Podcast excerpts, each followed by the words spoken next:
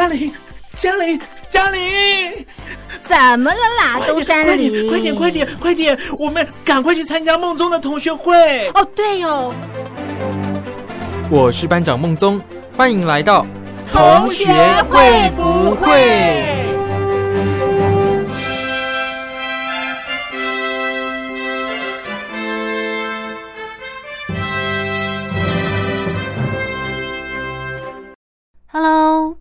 各位小伙伴们，大家好！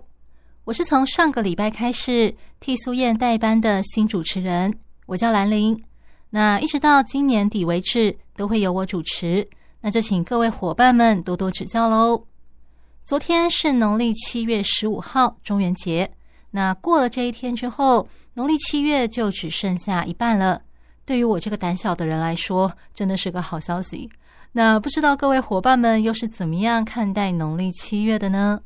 是觉得说这个月份就跟平常一样啊，我还是继续做我的事情，过好我的生活，还是说会像我一样觉得，呃，这个月份就是凡事都要小心一点。像我在这个月份，我就会格外的敏感跟紧张，我不会在晚上的时候出门，也尽量不会去海边啊，或者是有水的地方玩水等等。反正我自己也不太会游泳，嗯，哦，事实上，确实在农历七月的这个时候，真的是一个比较敏感的月份，所以可以的话，我很想忘记它。可是呢，电视新闻报道，然后还有网络的讯息，甚至呢，连电影院都会提醒你，现在是鬼月喽，真的是让人很难忘记。特别是你一打开那个 Netflix。或是一些网络平台，然后看到上面有满满的恐怖片新上映，就会觉得啊，又到了这个时候啊。说起来有点不好意思，虽然我胆子很小，可是呢，我超爱看鬼故事的。我每天中午吃饭的时候，都喜欢看那个台湾的论坛 PTT 的飘版，也就是鬼版的鬼故事，一边看一边吃，就是我的配饭菜这样子。然后像最近那个 Netflix 上面又有一大堆的恐怖片上映，就会觉得啊，好像每一部都看一轮。我记得有一部台湾的恐怖片叫做《咒》，诅咒的咒。这部片刚在网飞 Netflix 上面上映的时候，也是引起了很多的讨论。它在好几个国家的排行榜上都登上了第一名，甚至在你们那边好像也引发了蛮多的讨论。虽然这些讨论有一部分是。负评，那个负评是来自于很多人觉得，为什么我来看一个恐怖片，感受一下被惊吓的刺激，却还要被诅咒啊？这感觉很糟。但是呢，我觉得对一部恐怖片来讲，能够有一些讨论，甚至会让人感觉不舒服，某种程度上来说，应该算是一种肯定跟赞美吧。对，至少比观众会觉得。啊，这片子好无聊，一点都不恐怖，看完就忘了，真是浪费我时间等等。至少比这种评价要来的好多了吧？那不晓得大家喜不喜欢看恐怖片呢？不过我觉得看恐怖片会有一个很大的问题，那就是会怕。对，没错，会怕。而且我觉得你看的那个恐怖片呢，它的场景跟你的现实生活越贴近的越恐怖。所以，像我看完欧美的恐怖片之后，我比较不怕，因为那里面的场景毕竟跟我们亚洲相差很多，所以不会觉得里面出现的鬼魂有可能会出现在至少在我们亚洲的现实生活应该是不会出现。好比说，像是那种古老的大宅啊，或者是那种庞大的墓园啊等等之类的，台湾比较少。但是如果是一些好比说日本、韩国。中国大陆、台湾之类的这种场景，这个我就会怕了，因为他的生活环境真的跟自己住的地方太相近了。所以，像我记得有一次，大概是二零一三年的时候，我曾经跟我的学长下了班，然后一起去看当时很有名的一部电影，叫做《僵尸》。不晓得大家有没有看过这一部？就是当年香港电影不是有很多的僵尸片嘛？那当时很有名的道长林正英。他的大徒弟钱小豪，对后来主演的那部电影《僵尸》这部片还蛮有名的。我觉得他不管是在恐怖或者是剧情上面都非常的好。那我当时看完了电影之后，我出来就很兴奋的跟我的学长一起讨论。那因为是从电影院出来，那时候人还蛮多，所以也不会觉得特别的恐怖。但是等到回到家之后，我立刻就后悔了，因为我觉得我不应该在晚上看这部电影。我马上就要洗澡睡觉了，你要我怎么面对只有一个人在家这件事？所以后来我再也不在晚上的时候看恐怖片了。后来我在台湾的 PTT 论坛上面看到有一个乡民，他跟我有同样的疑问。他说：“大家看完恐怖片之后要怎么洗澡啊？因为洗澡的时候，如果你洗头，不是会闭上眼睛嘛？又或者是有些人洗澡的时候，他会拉上浴帘，那就会担心说，诶，浴帘另外一边会不会有人，或者是说可能有一个人影印在这个浴帘上面，那感觉真的是蛮恐怖的。”底下就有人会说：“你不觉得洗头的时候啊，突然间有一只手帮你洗头发，感觉很刺激呢？”好啦，我知道这个人一定是来乱的。一般正常人遇到这种情况，应该会吓死吧？然后又有人回答说：“哦，这种时候呢，我通常会叫我家的猫来陪我洗。”好，这个是家里有养猫或者是养狗的人才能够这么做吧？而且你确定你家的猫咪跟狗狗会想要跟你一起洗澡吗？我记得有些动物，它们其实是不太喜欢碰水的吧？那如果每次你看完恐怖片，你都要拉它们陪你洗澡，我想呢，它们一定很不喜欢你看恐怖片，因为它们就会跟着倒霉。不过呢，也有人说，有一次啊，我在洗澡的时候听到奇怪的声音，然后呢，浴室的门突然间打开，把它吓得要死。后来洗完出去了之后，才发现啊，原来是我家的猫开的门。把自己吓了一大跳，真的是，这就是所谓的自己吓自己吧。然后又有人说，呃，我看完恐怖片之后啊，我会先看个搞笑片收惊一下，然后呢再去洗澡。那不晓得大家看完恐怖片之后啊，如果要洗澡睡觉的话，都会怎么办呢？那以我自己来说，我现在在看恐怖片的时候，会特别注意几件事。首先，我一定会挑白天看恐怖片。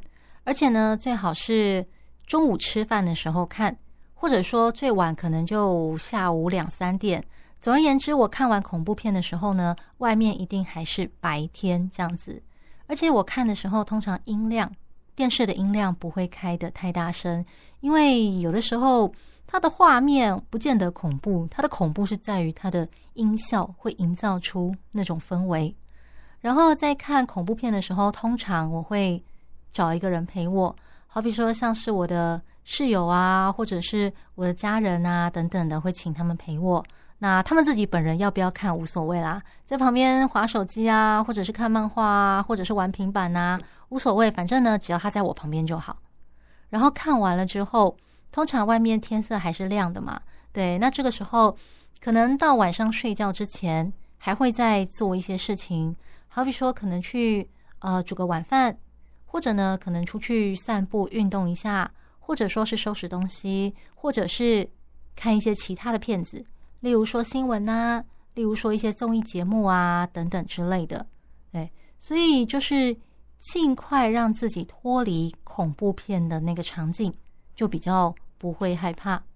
但老实说，有的时候你能做的准备都做了，但是呢，一到了深夜。好比说，半夜起来上洗手间的时候啊，不经意的想到了今天看的恐怖片的片段，你心里还是会怕。那怎么办呢？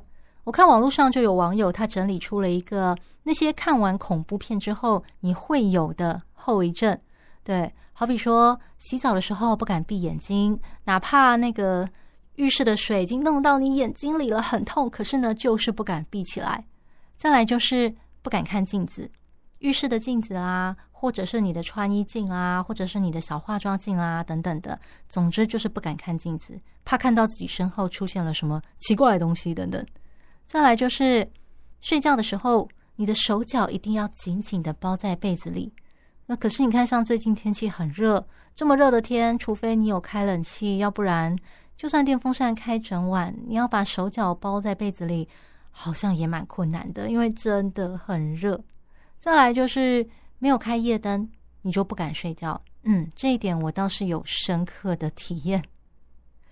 而且我甚至不只是开夜灯，我连房间的灯我都大大的开着。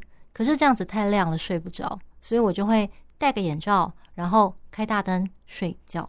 虽然这样听起来好像有点多此一举哦，不过没办法，我就是又爱看又怕嘛。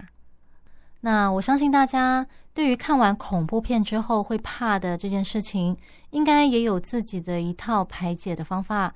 只是有的时候这些方法可能不见得会有用。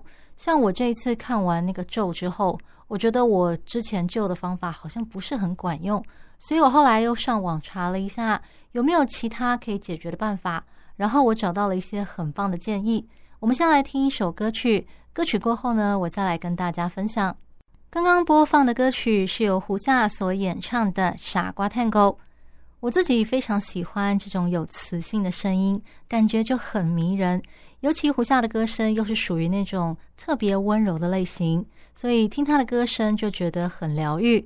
那刚好今天我们在讨论一些关于农历七月还有恐怖片的话题啊，虽然没有什么特别恐怖的内容啦，但是想说播放这首歌曲可以让大家听起来比较放松一些。那如果你是透过 Podcast 平台听这个节目的听众朋友，可能你就没有办法听到这首歌，因为 Podcast 平台上面的歌曲要考虑到版权问题，所以它通常没有办法播歌。不过还是很推荐大家可以去找这首歌来听听看，真的很好听哦。接下来我们来回到刚刚的话题，刚刚我们提到看恐怖片呢，真的是一件让人又爱又怕的事。因为在经历了短暂的刺激之后，你就要面对晚上不敢洗澡、不敢一个人睡觉的这个问题了。那到底该怎么办呢？我在网络上找到了一些建议，然后自己实际试过之后，我觉得还蛮有效的。所以呢，来跟大家分享一下。首先就是第一个，你要意识到你自己在害怕的东西。白话一点的说，就是你要想想你到底为什么会怕呢？看完一部电影之后啊，你就要想想，你到底是在怕这个电影里面的什么东西？好，怕里面的妖魔鬼怪。那为什么要怕它？它长得很恐怖，它会对你做出什么可怕的事情？但是呢，你要想想，它为什么要对你做这件事情呢？因为蛮多恐怖片，它其实会建立在一个冤有头债有主的情况上。所以，如果你跟他本身没有什么深仇大恨，那他为什么要来找你呢？对不对？那当然，有一些恐怖片它是没有理由的恶意，可能只是因为呃主角不小心去了那个地方，主角刚好在不对的时间经过了不对的地点，所以就不小心被缠上了，或者是说他周围的人做了一些什么事情，然后连带波及到他等等，这个也有可能。不过呢，你就要思考一下。你有跟主角同样的情况吗？你有去什么不该去的地方，或者是做什么不该做的事情吗？那如果没有，你为什么要怕呢？对不对？再来，第二个方法就是打电话给你一阵子没有联络的爸妈，或者是跟你同样在外县市打拼的兄弟姐妹，再不然就是打给你的好兄弟或是好闺蜜，或者呢是打给你的男女朋友。跟他们说，你刚刚看了一部恐怖片，你觉得好怕怕，所以呢，希望他们能够听你讲，安慰安慰你。通常他们也确实都是会安慰你的，而且呢，你在聊天的过程当中，你们说不定又聊到一些什么其他的话题，然后呢，你的注意力就从这部恐怖片上面被拉到其他的事情上了。好比说，爸妈可能会问你，诶，你什么时候要回家啊？回家之后想不想要吃什么啊？等等的。又或者是，呃，兄弟姐妹们可能会分享一些你最近在干嘛，最近在忙什么，诸如此类的。那你的哥们或者是你的闺蜜可能会分享说啊，我最近工作上遇到什么不顺的事情，又或者是啊，我最近觉得好像有那个谁谁谁不错，哎，希望能够交个男朋友或是女朋友啊。再不然就是我们什么时候约出来吃饭聊八卦，或者是我们什么时候上小酒馆去喝一杯，聊聊一下。呃，那些关于打球比赛、女人之间的事情啊，等等的，所以可能在这个聊天的过程当中，一开始你可能是因为看了恐怖片很害怕，所以呢，希望找一个人能够倾吐你的恐惧。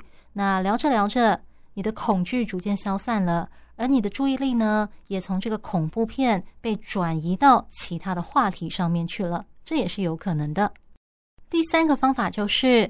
你要想想，这一切呢都是设计好的，套一句网络上面的那个梗图，不是有一位大师说假的，我的眼睛业障重。没错，恐怖片呢都是假的。所以呢，这个时候为了要确实的提醒你，这里面的内容都是假的哦，你可以上网去找，就是关于电影拍摄的这个幕后花絮。好比说在 YouTube 啊，它有一些影片，那些制作团队他们会透过影片让你展示这个在电影里面出现的一些场景、道具，还有他们的拍摄过程。那你看了这个拍摄过程之中，你就会更加的清楚的意识到。这些都是假的，真的就是电影而已。第四个方法是，你可以看一些温馨的或者是一些好笑的影片，来帮忙洗掉你脑海里面关于刚刚看的恐怖片的回忆。我觉得这个方法跟刚刚前面所讲的那个打电话给你的亲友，然后跟他们聊聊，说你看这个恐怖片很害怕，请他们来安慰你的这个方法有点像。不过呢。如果你看完恐怖片的时候已经是深夜了，那你没有办法打给他们，免得吵到他们睡觉，或者说你打电话过去的时候刚好都没人接的话，那你就可以试着用这个方法看看。那以我来说，我就会去找像是角落小伙伴，呃，以你们那边来说，应该是角落生物的影片来看，因为它真的非常的可爱，而且又非常的疗愈。我觉得看着看着，刚刚恐怖的内容什么的，我就会把它完全抛到九霄云外去了。那另外这边也推荐给大家一个，我觉得可以用另外一种方法疏解你对于鬼怪恐惧的一个影片，那就是台湾的全联或者是爱买啊，呃这些店家他们在中元节的时候会推出很多的鬼月广告。那这些广告啊，我觉得他们确实疏解了。大家一向对鬼月抱持的这种恐惧、敬畏的印象，而是会带有比较温馨的感觉。我记得最早好像是从全联的时候开始，那个时候他推出了一支杀人魔杰森，然后还有贞子为主题的广告。然后那个广告它的主打就是我们要存好心、备好料、做好事，然后面对这些可怕的鬼怪。大家用这种非常温馨的态度来迎接他们，然后把满满的贡品塞到他们身上，让他们满载而归。然后这些鬼怪们也觉得非常的感动，好像就是从那个时候开始，才逐渐扭转了大家对于鬼月祭拜的这种恐怖的印象，而会保持着一种就是像刚刚所讲的，我们存好心备好料的这种观念。然后之后有其他的业者也开始跟进，然后就拍出了也是一些比较。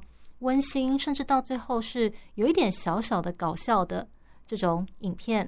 那当然，它的宗旨是不变的，就是我们不需要去以那种过度恐惧、戒慎的这种心态，而可以用一种比较温馨，然后存着好心的态度来面对鬼月祭拜的这件事情。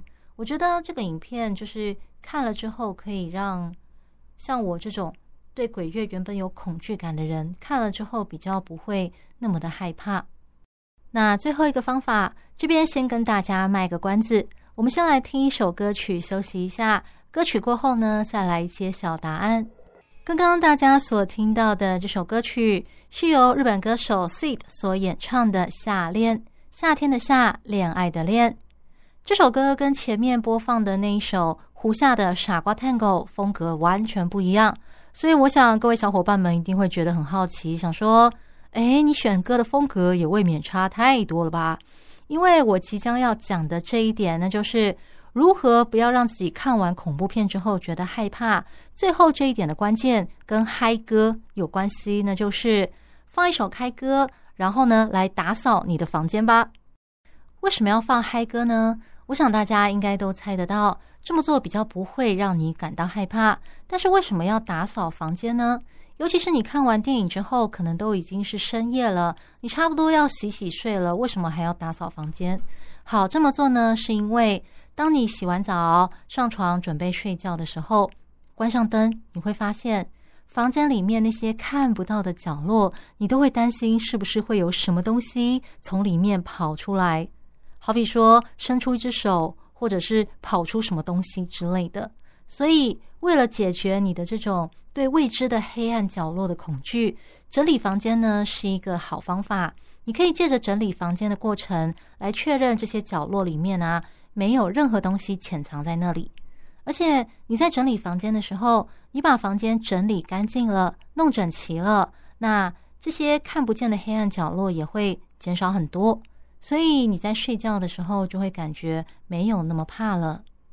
说到这边，我们来整理一下刚刚跟大家分享的这五个让你看完恐怖电影之后不会再那么怕的方法。第一个，仔细想想自己到底在害怕什么呢？为什么要害怕？第二个，打电话给你的亲朋好友，告诉他们我好怕，拜托快来安慰我。第三个，告诉自己我的眼睛业障重，这一切都是设计好的。上 YouTube 去找找看他们的拍摄幕后花絮，你就不会怕啦。更加确认到这真的都是假的。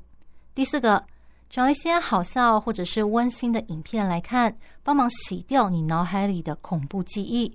最后一个，放一首嗨歌，然后来打扫房间，帮忙把你房间里的那些让你害怕的黑暗角落给除去。或者呢，你整理不完，至少你也知道。这些角落里面呢，什么都没有。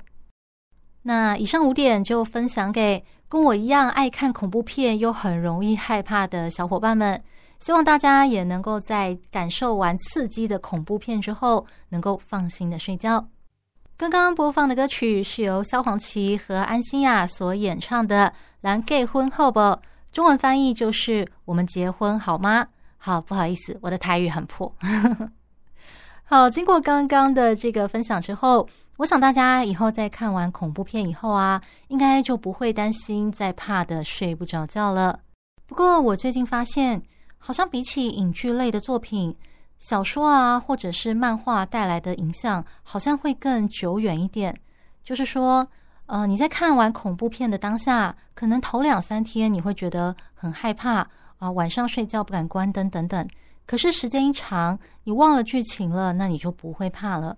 但是如果像是漫画或小说，它会深藏在你的心里，然后等到哪一天你如果又看到类似的场景的时候，你内心深处的那种恐惧又会被唤起。我举个例子来讲好了，像我最近看了两部漫画，这两部漫画一部叫做《猴戏》，猴子的猴，然后戏剧的戏；另外一部呢叫做《Monkey Peak》。中文翻译就叫做“猴峰”，猴子的猴，山峰的峰。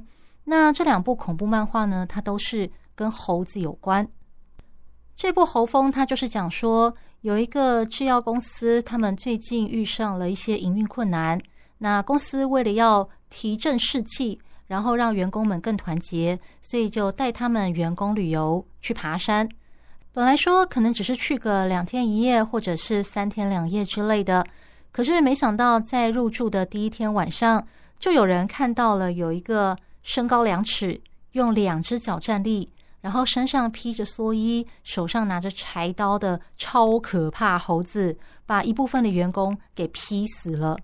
然后隔天早上，大家醒来看到了那些样子凄惨的尸体，都吓得要命。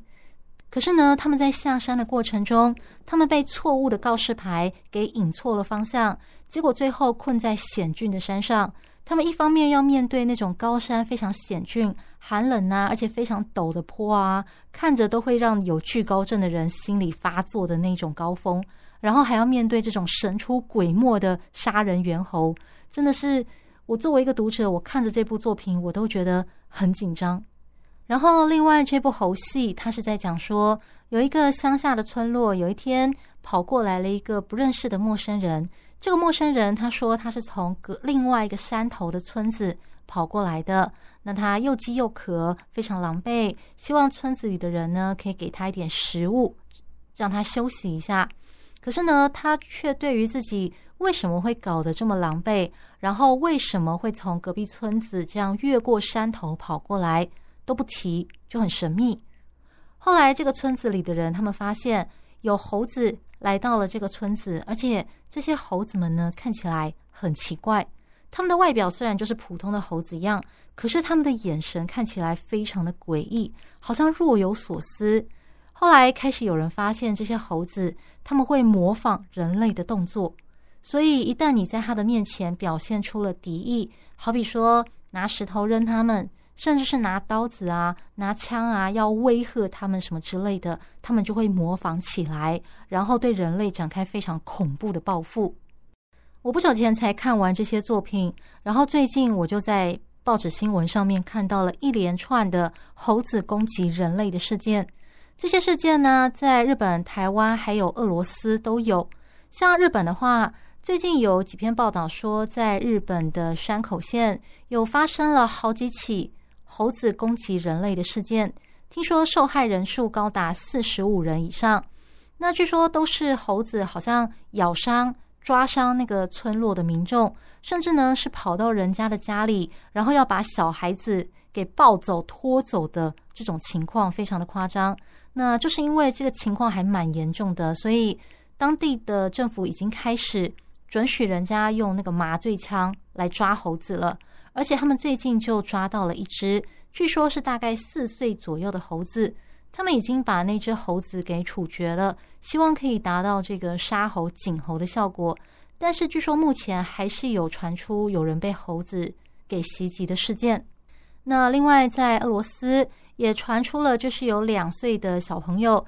他跟其他的朋友在那个水池那边玩，然后附近好像有一个私人的动物园，他们正在进行整修。结果动物园里的猴子跑出来了，然后呢就跑向这些小孩子，小孩子们吓跑了。结果有一个小女孩落单，那个猴子就抓住了小女孩，要把她给拖走。后来小女孩的爸妈看到了，跑出来救小孩，然后猴子还跟他们展开了一番拉扯，真的是蛮恐怖的。那像在台湾的话，台湾虽然目前没有传出有猴子这么可怕的攻击人的事件，可是像南部高雄的这个中山大学，那里据说是全台就是受到猴子袭击最多的学校。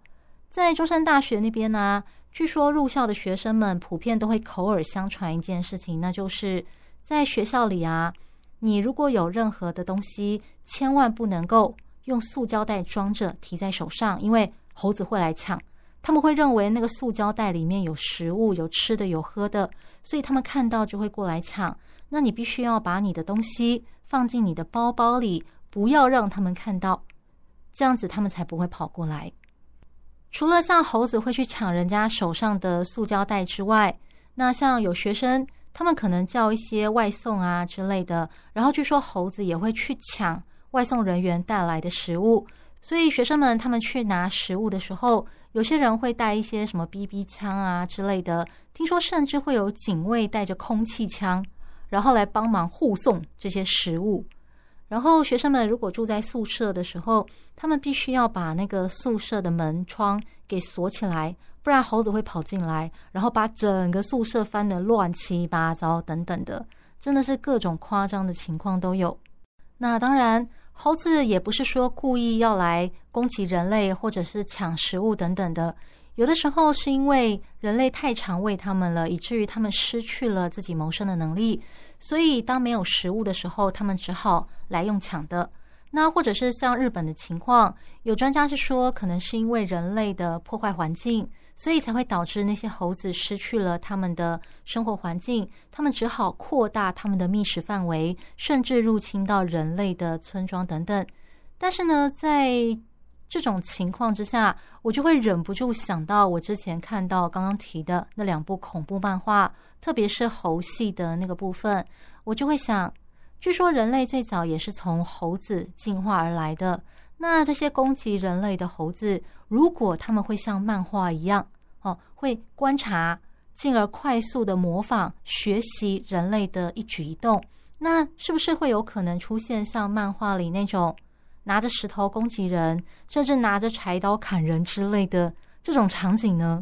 嗯，就会觉得蛮恐怖的，对，嗯，所以说，不但看恐怖电影要挑一个适当的时间。恐怖漫画也不能随便翻了，嗯，我待会儿还是去找一些比较温馨疗愈的东西来看好了，好比说新上映的《角落小伙伴》的电影等等。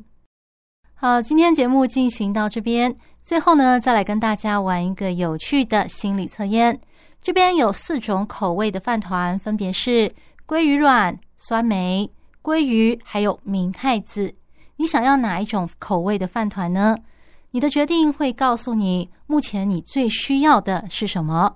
有四个答案：鲑鱼卵、鲑鱼、酸梅，还有明太子。大家想好了吗？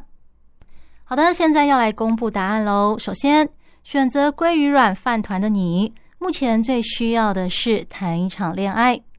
看到身边的朋友一个个顺利脱单，我相信你也会想要有一个人能够陪伴你。